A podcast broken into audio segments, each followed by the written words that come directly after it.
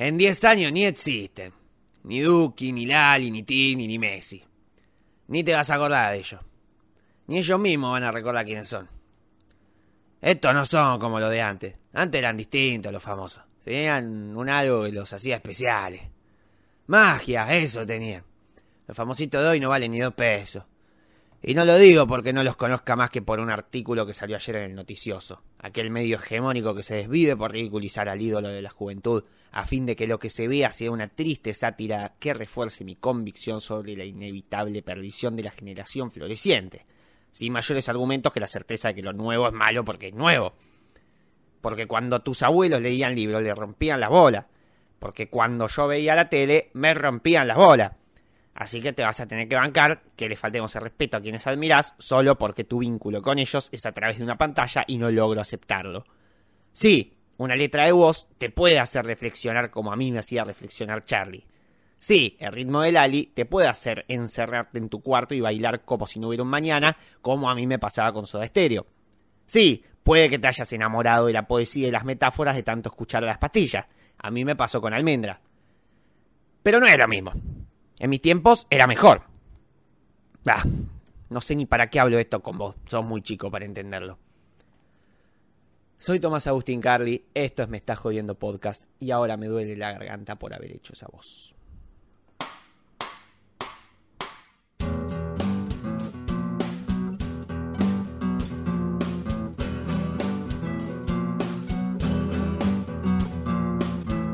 ¿Y si te dijera que Bon Jovi comenzó cantando villancicos de Star Wars? ¿Y si te dijera que Soda Stereo tiene una versión en inglés de alguno de sus éxitos? El soundtrack de Rey León no iba a componerlo el John. Charlie se recibió de profe de piano a los 12. ¿Viste el machista? ¿Por qué se separaron los piojos? ¿Qué onda con Michael Jackson? Palito Ortega fue gobernador. Para, para, para, para. Twisted Show es un cover.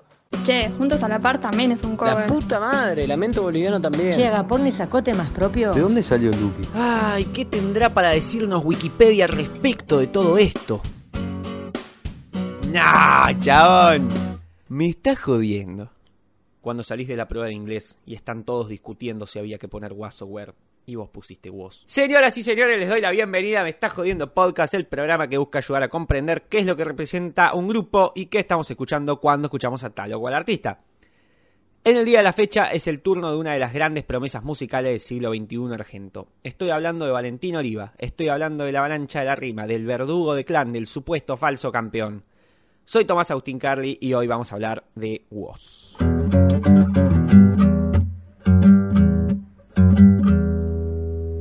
Antes que nada, aclaremos los tantos. Para la fecha en la que fue grabado este episodio, marzo de 2020, Woz tiene en su haber un solo álbum y unos cuantos sencillos y colaboraciones. Su canción más popular es Canguro y el muchacho tiene 22 años recién cumpliditos. ¿Por qué es relevante aclarar esto? Porque a diferencia del capítulo pasado, en el que charlamos de los Beatles, la carrera de quien nos convoca hoy sigue en desarrollo y muchos de los datos que te tire hoy podrían modificarse o actualizarse con el paso del tiempo. No digo que el podcast va a quedar obsoleto de acá tres meses, pero sí es cierto que lo que vas a escuchar hoy no creo que llegue a cubrir el 30% de la carrera total de Bocito de acá que cuelgue los timbos, que en el mundo de rap sería colgar el micrófono. Bueno, no viene al caso. Como no me gusta dar cosas por sobreentendidas, esto me gustaría aclararlo, antes de empezar a hablar en particular de voz, vamos a ordenar algunos conceptos que a veces se confunden en el terreno por el que se mueve este muchacho. Hablo del terreno del freestyle. Un error muy común es confundir el breakdance o incluso el mismísimo freestyle con lo que sería el hip hop. Bueno, en realidad el hip hop es una cultura originada en el sur de Bronx o, y Harlem, en Nueva York a finales de los 70, y que consta de ramas de las cuales se destacan el rap, que sería la rama oral, de acá se deriva el freestyle, el estilo libre, que sería una variante del rap en el que las letras son improvisadas. Después está el DJ o turntablism, creo que se pronuncia así, que sería la auditiva o musical. El breaking, que sería la física, es decir, el baile. Y el graffiti, que sería la visual, es decir, la pintura. Más adelante, cuando nos adentremos bien en el tema freestyle, voy a tirar un mini glosario de palabras que te pueden ser útiles si te querés mandar a ver batallas de gallos. Pero por el momento la cuestión es, ¿de dónde podés conocer al muchacho este? ¿Qué relación podríamos establecer para que te des una idea de lo que vas a escuchar cuando busques voz en alguna plataforma musical y le des play? Bueno, Woz sale del quinto escalón, un mítico encuentro de batallas de gallo que comenzó a organizarse en 2012 de manera muy humilde en Parque Rivadavia, Caballito, Ciudad de Buenos Aires, y que concluyó en 2017 este, habiendo adquirido una popularidad zarpada y llegando a ser la competencia de plazas más concurrida de la Argentina. Bueno, podría decirse que el quinto escalón fue el semillero que hizo surgir a Woz, pero ¿a quiénes más tenemos que hayan surgido ahí? Bueno, esta competencia fue la culpable del envión a la fama de Duki, el muchacho que canta Gido en Girafó, de Paulo Londra, el muchacho que canta Danieva, de Trueno, el muchacho que colabora en C90, de Eco, de Clan, de, de Toque, una banda de muchachos que si bien en algunos casos no se inicia directamente en el quinto escalón, como es el caso de Paulo Londra, que arranca en su natal Córdoba en una competencia llamada Sin Escritura y de ahí salta a competiciones como el Quinto Escalón o la Rebeldía de los Dioses. Sí es cierto que esta competencia consagra y brinda popularidad y respeto a estos y muchos más freestylers. De hecho, el quinto fue la llave de ingreso de Woz en eh, competencias mucho mayores. Pero no nos adelantemos, gente, vamos primero con lo primero. Como ya he mencionado, no me interesa copiar y pegar la biografía de Woz, que bien podría extraer uno de Wikipedia, pero sí quiero que figure. Así que voy a resumirla en menos de dos minutos, esta vez al estilo freestyler, por supuesto poniéndole muchísima menos onda de la que algo como esto requeriría. Ahí vamos.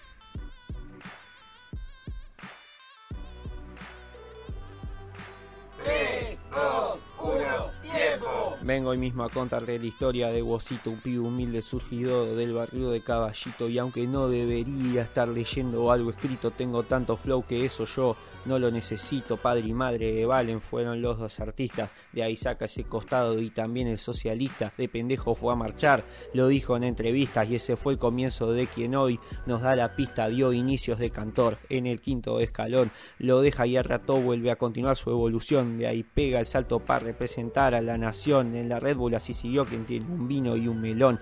La descoció al nombrarse avalancha de la rima y los cuernos de la Joaquín lo llevaron a la cima. Venció a todo hit que se le plante en la tarima y así fue como llegó a ser a quien asesino asesina. De cero a todo, él siempre lo hizo a su modo, batallando contra todo, uno a uno, codo a codo. No quiso hablar su apodo, se hizo fuerte y de ese modo, en un muy corto periodo, se hizo rey y no te jodo, porque el pibe recién arranca porque esto sigue y él vive, queriendo destacarse entre miles, se reinventa y no se queda estancado, el pibe sigue, ya no tengo más rimas, así que suspendo la tanda y vamos con lo que sigue.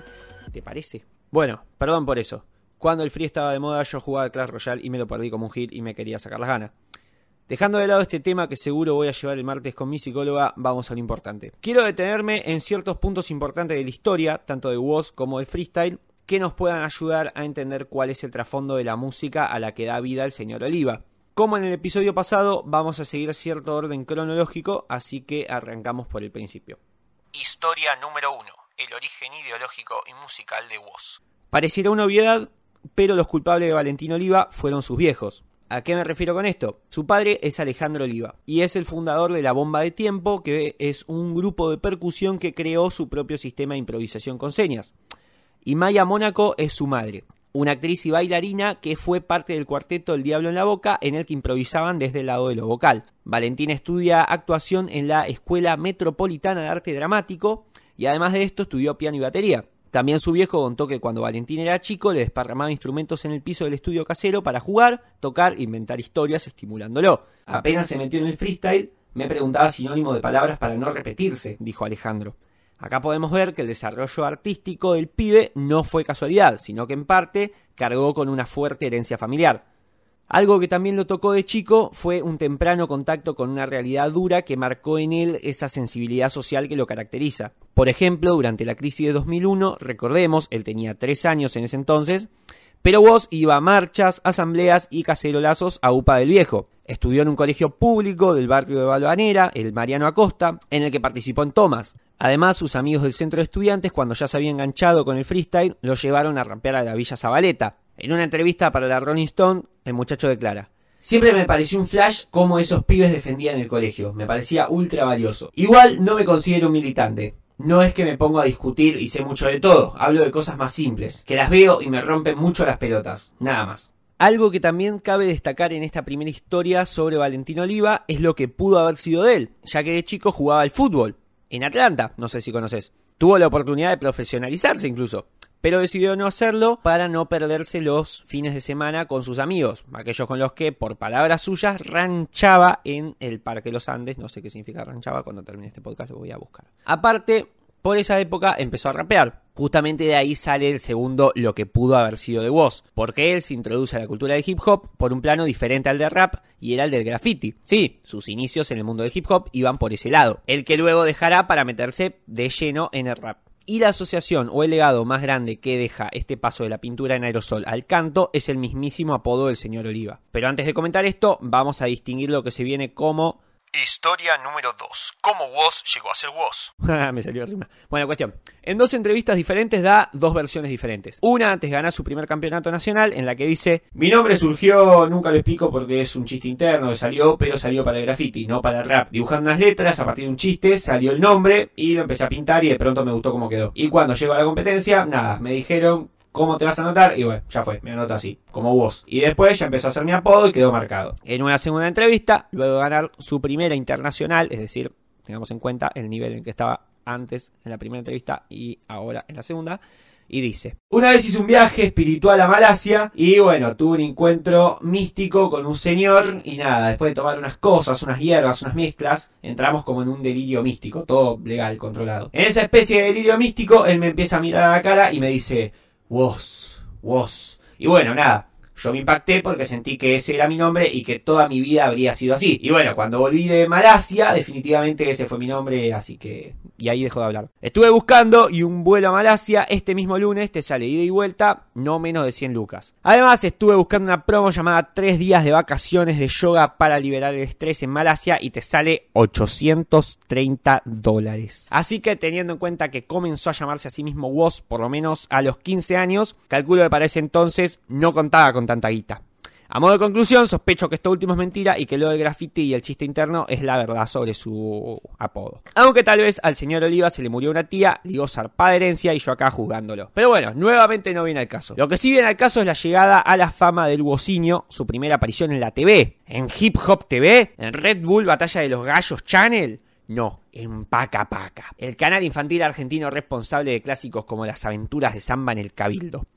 ¿Te acordás de la bomba de tiempo? El grupo de improvisación fundado por su padre, el señor Alejandro Oliva. Bueno, su aparición en este simpático canal consistió en un encuentro entre un Woz de 13 años y este grupo de improvisación, en el que el director, que jugaba a fingir no conocer al pibe a pesar de ser su padre, le enseña y le deja dirigir al resto de la muchachada. Lo mejor de este video en YouTube son los comentarios. Como por ejemplo uno que dice, Woz no estuvo en Paca Paca.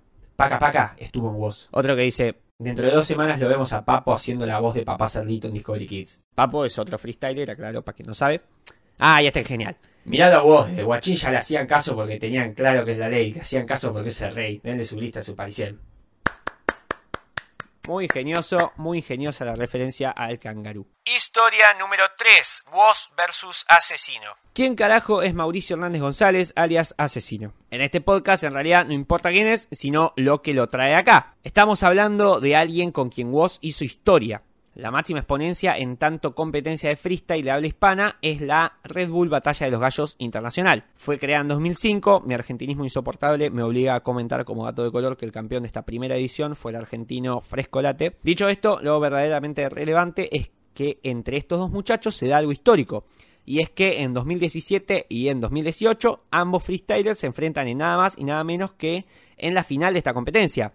Es decir, dos finales consecutivas. La primera la gana Asesino en su natal México o coincidencia, y la segunda la gana Voz en su natal Argentina o coincidencia parte 2. Lo interesante de todo esto es que su historial no comienza y termina allí, sino que hay más. ¿Cuánto más? Bueno, mucho más. Se enfrentan por primera vez medio año antes en la primera internacional que los cruzaría en mayo de 2017 en la Copa Camet, en Argentina, en los cuartos de final. Se da en un 2 versus 2 entre Asesino y Kaiser, que este último era chileno, versus Woz y Duki el mismísimo Duki. Siendo objetivos o siendo subjetivos, la conclusión es la misma. Duki no le puso onda y fue Woz contra todos. Gana el team Mauricio Hernández González y se llevan, por lo que veo en esta foto que encontré en internet, una simpática copita junto con un cheque por dos mil dólares. A la pelotita. Espero que les cubra los viáticos para volverse a casa. Vamos, Asesino 1, Woz 0. Ahora sí, la segunda vez que los cruza, la segunda vez que se ven las caras, fue en la Red Bull Internacional 2017 y nuevamente gana el Mauri. Pero vamos a contextualizar. Woz venía hace rato mandando videíto y boludeces para este, ingresar en la competencia, pero los de Red Bull este, no le dan bola. ¿Cuál fue su boleto de entrada? Bueno, el viejo y confiable quinto escalón. La competencia que, como ya te comenté, fue el salto a la fama de muchos de los artistas emergentes del momento. La cosa es que ese año el quinto tenía un convenio por el cual los mejores freestylers de la competencia clasificaban para la Red Bull Nacional de ese año. Tomo un segundo para reconocerle el mérito al quinto escalón. Recordemos que inicia como una competencia under informal en Parque Rivadavia y llegó a tener un convenio con lo que sería el encuentro anual más importante del mundo del rap. La cosa es que Wosito entra por primera vez ahí en 2017 y acá se viene lo increíble. Lo gana. Entra por primera vez y gana. Por esto clasifica y viaja a México en lo que sería el sueño del pibe había competido una sola vez en otra nación, que fue ese mismo año en Montevideo, en Uruguay. Una competencia, estoy diciendo demasiado la palabra competencia, cuando termine esto voy a buscar sinónimos.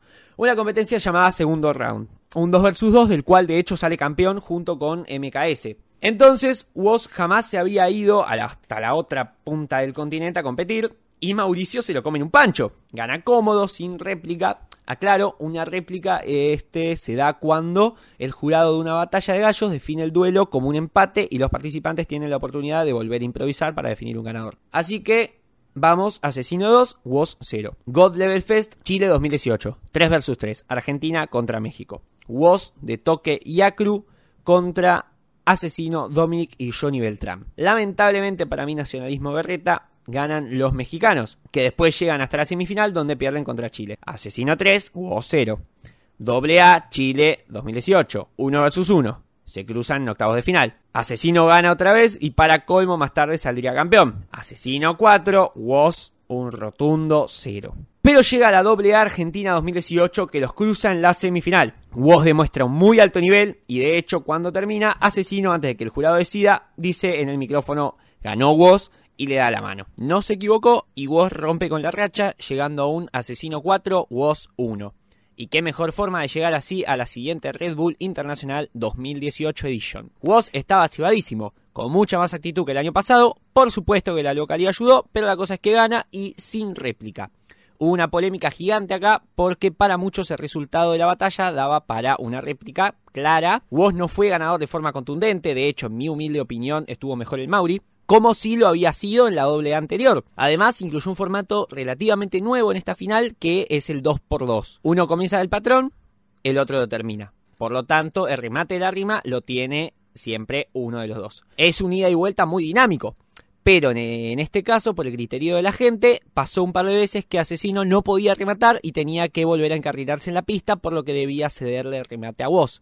No sé si me explico. También hubo mucha polémica con el voto de uno de los jurados, Adrián, porque hubo 3 de 5 que más tarde declararon haber votado réplica, cuando ya se había trascendido que este Adrián había votado por Woz y después en una nota dijo que había, que había votado réplica, por lo que este, o uno mintió o la Red Bull es una mafia.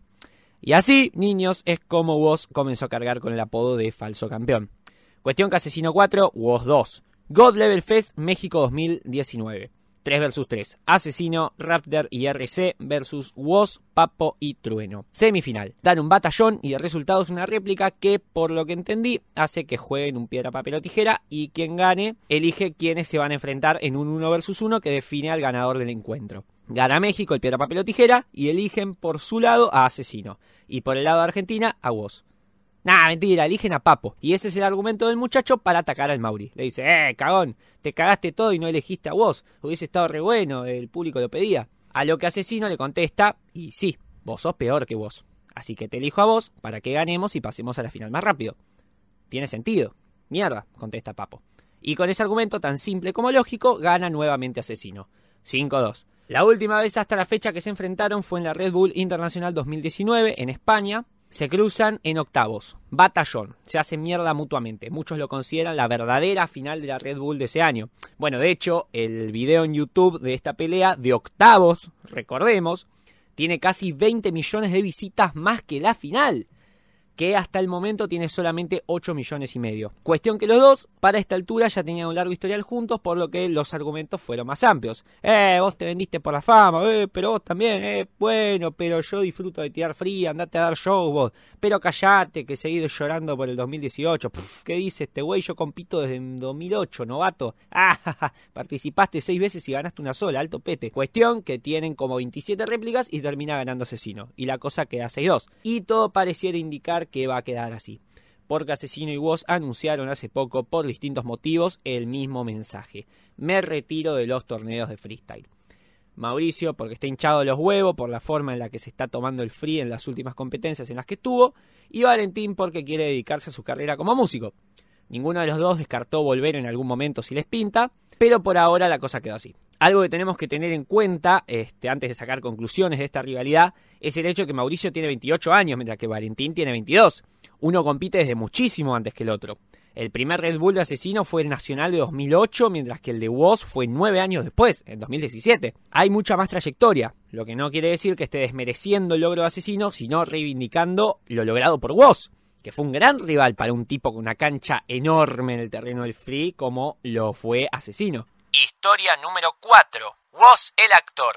Sí, porque Valentino Oliva nos da el plot twist más grande desde la tradición del príncipe Hansen Frozen y decide mostrar una nueva faceta suya, su lado actoral. Debuta una película de 2018 llamada Las Vegas, que muchos dicen que protagoniza, pero para mí no, porque de hecho si contás la trama de la película podés elegir hablar de él o no, y la cosa va a seguir funcionando. Trata de una madre que viaja a la costa con su hijo, Woz actúa de ese hijo y se encuentra con el padre de este hijo y ex pareja desde hace creo que tres años en el mismo hotel en el que ellos se hospedan. Y la película trata de que se vuelven a enganchar. Fin de la trama. Hay una subtrama paralela que cuenta el romance entre Woz y una guardavidas que conoce por ahí. Y alerta de spoilers, no vas a creer lo que pasa. Se la termina levantando. No me convenció la actuación de nadie, excepto por Pilar Gamboa, que hace la mamá de Woz y que no la rescato porque haya actuado bien, sino porque grita mucho y le pone toda la onda. Sinceramente la volvería a ver solo porque me causa mucha simpatía ver a Woz actuando. Igualmente esto es mi opinión, ¿qué carajo puedo decir yo si ni fui a clases de actuación? Cuando saque una película y sea mejor que la de Woz, hablaré con mayor autoridad. Además, para grabar esto, Woz tuvo muchas complicaciones con la competencia internacional de México en 2017 y se tuvo que acomodar una bocha de horarios. Estuvieron un mes entero grabando en Villa Gesell de lunes a viernes, sacrificó cosas, le puso onda al asunto. Eh, en una entrevista dijo que le gustaría hacer más entrevistas de más cines en el futuro y que le encantó la experiencia, así que no sería raro volver a verlo actuando. Como uno puede suponer, esta película no fue una superproducción de Adrián Suar, sino que es una gran apuesta, este, son grandes apuestas los productos como este, Así que estaría bueno que la veas. Dura una hora doce. Nunca está de más poner una fichita al cine independiente, de autor, el cine under, como se le dice.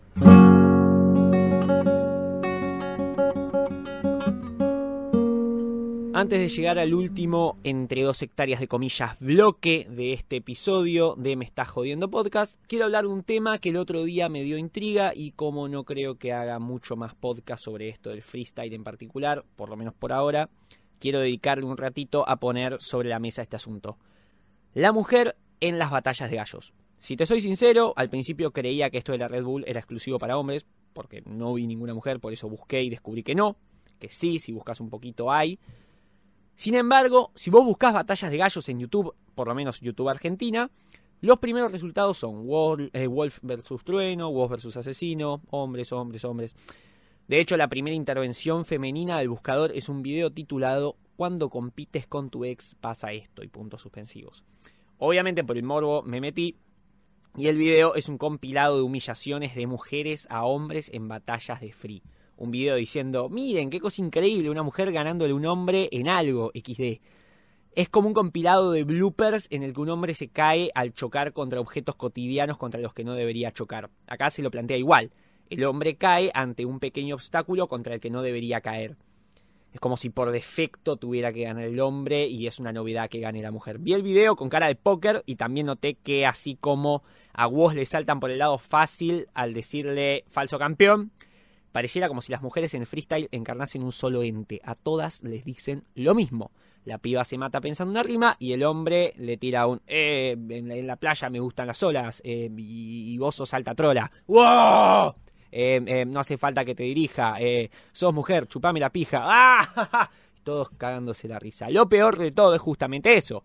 El público presente siempre, y créeme cuando te digo siempre, lo festeja como si hubiera dicho la rima de su vida.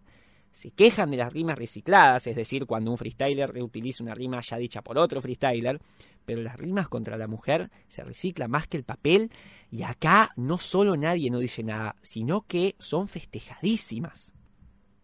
En una entrevista que se hizo en Radio Nacional, en un programa llamado Mujeres de Acá, que recomiendo fervientemente, una freestyler local llamada Roma dice eso, que le ha pasado en batallas este, que se enfrenta a una barbaridad de tipos que siempre argumentan lo mismo. Che, qué favorcito le hiciste a los jurados para pasar, eh, me manda a cagar. Y argumentaciones de este erudito calibre. Así que problematicemos esto. Si una mujer quiere competir en una batalla de gallos, aunque esté más o menos organizada, probablemente siempre se termine cayendo en esto. Y es un poquito triste. Imagínate, ponete un poco en el lugar. Además de hallarse en una violenta minoría, la mina que rapea se tiene que fumar toda esta mierda.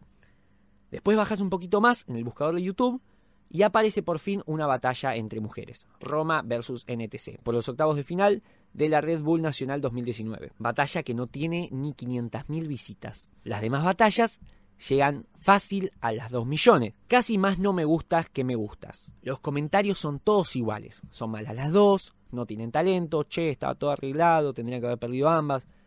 Ahora, todo un público entero juzgándote y listo para salir corriendo a Twitter a bardearte apenas pises el palito. Ellas no juegan nunca de local, ni siquiera en su propio país. Siempre son visitantes. En esta sociedad, siempre son visitantes. Tengamos eso en cuenta antes de hablar al pedo. Me gustaría ver una batalla así en un mundo donde el primer resultado sobre mujeres que aparezca en YouTube si buscas batallas de gallos no sea sobre hombres siendo humillados por mujeres. Hoy día, por suerte, en Argentina encontramos referentes femeninos como Roma, Saga o Tati, que esta última es la organizadora del evento de Las Vegas, que sería algo así como el quinto escalón versión Barrancas de Belgrano, el más longevo también podríamos añadir, se funda en 2011 y sigue. Y si me pedís internacional te podría nombrar y recomendar a Sara Socas, una española de 22 años que de hecho suele reivindicar el, el feminismo en sus rimas y por eso te lo recomiendo fuertemente.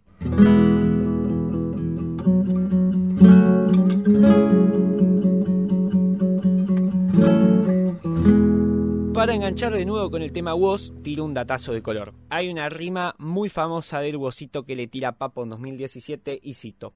¿Qué te haces el demonio? Guacho, no te la creo ni con moño. Se hace el demonio y el Illuminati, los cuernos que tiene se los metió la Joaquí. Wow. Dos cosas para aclarar.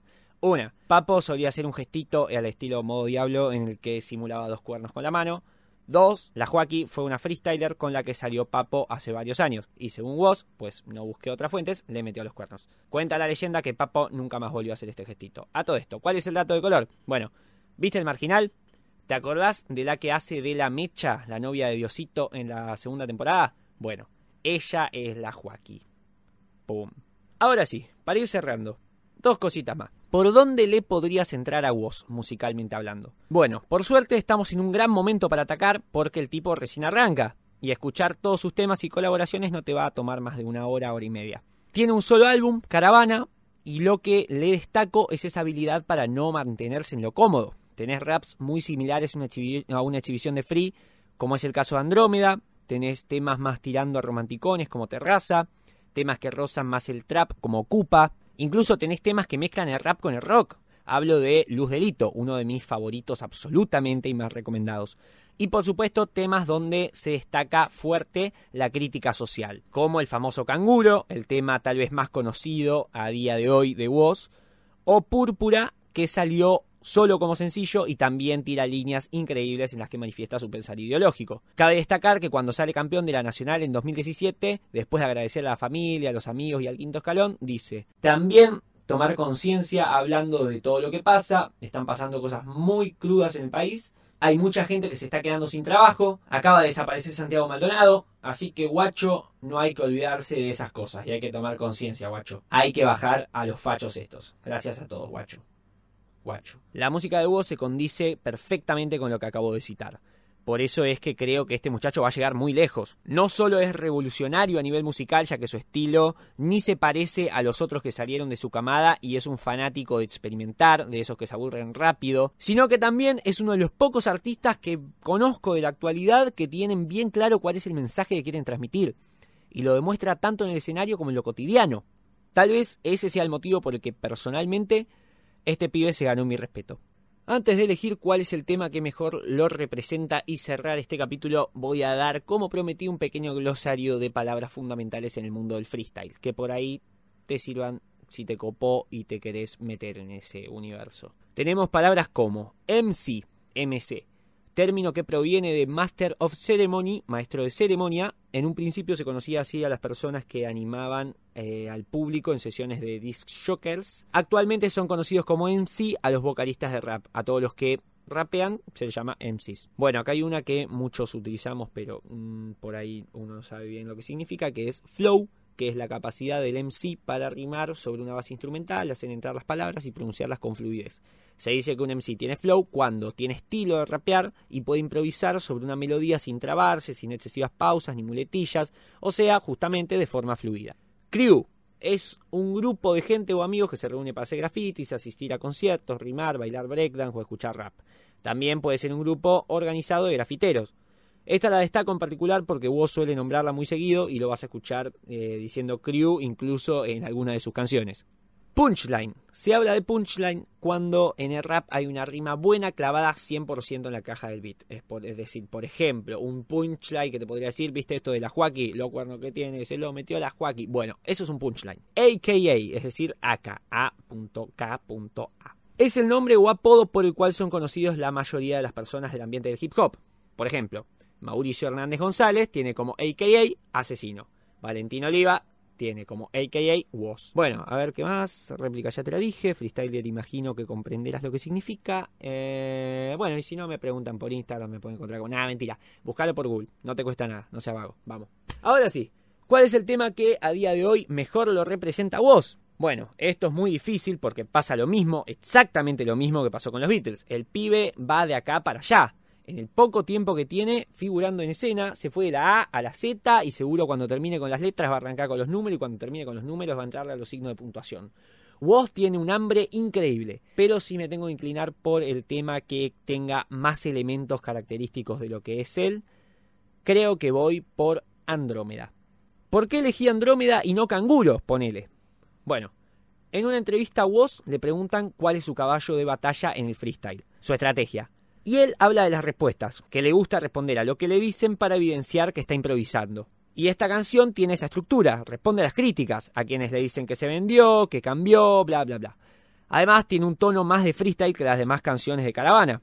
Y vos, por estadística o por tiempo, o por ambas, todavía es más competidor que solista. Eso es lo que más lo identifica. Tiene el plus, aparte, de contar con un video musical, como muchas de sus canciones, en el que él mismo actúa y simboliza bien ese lado artístico multifacético que lo caracteriza. Señoras y señores, hemos llegado al final de un nuevo capítulo de Me Estás Jodiendo Podcast. Aprovecho para agradecer de corazón por todo el apoyo y el aguante que recibió el primer capítulo, la verdad estoy muy contento.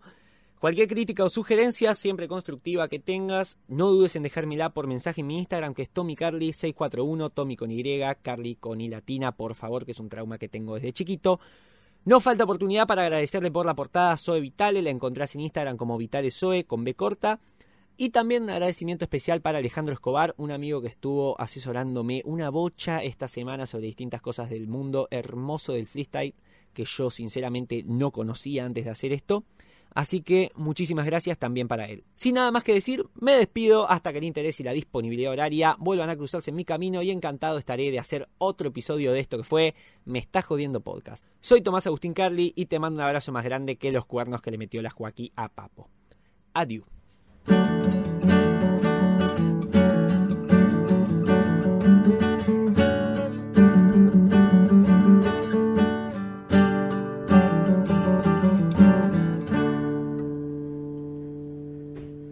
Vos va a ser uno de los artistas más importantes del siglo XXI. Guarden este tweet.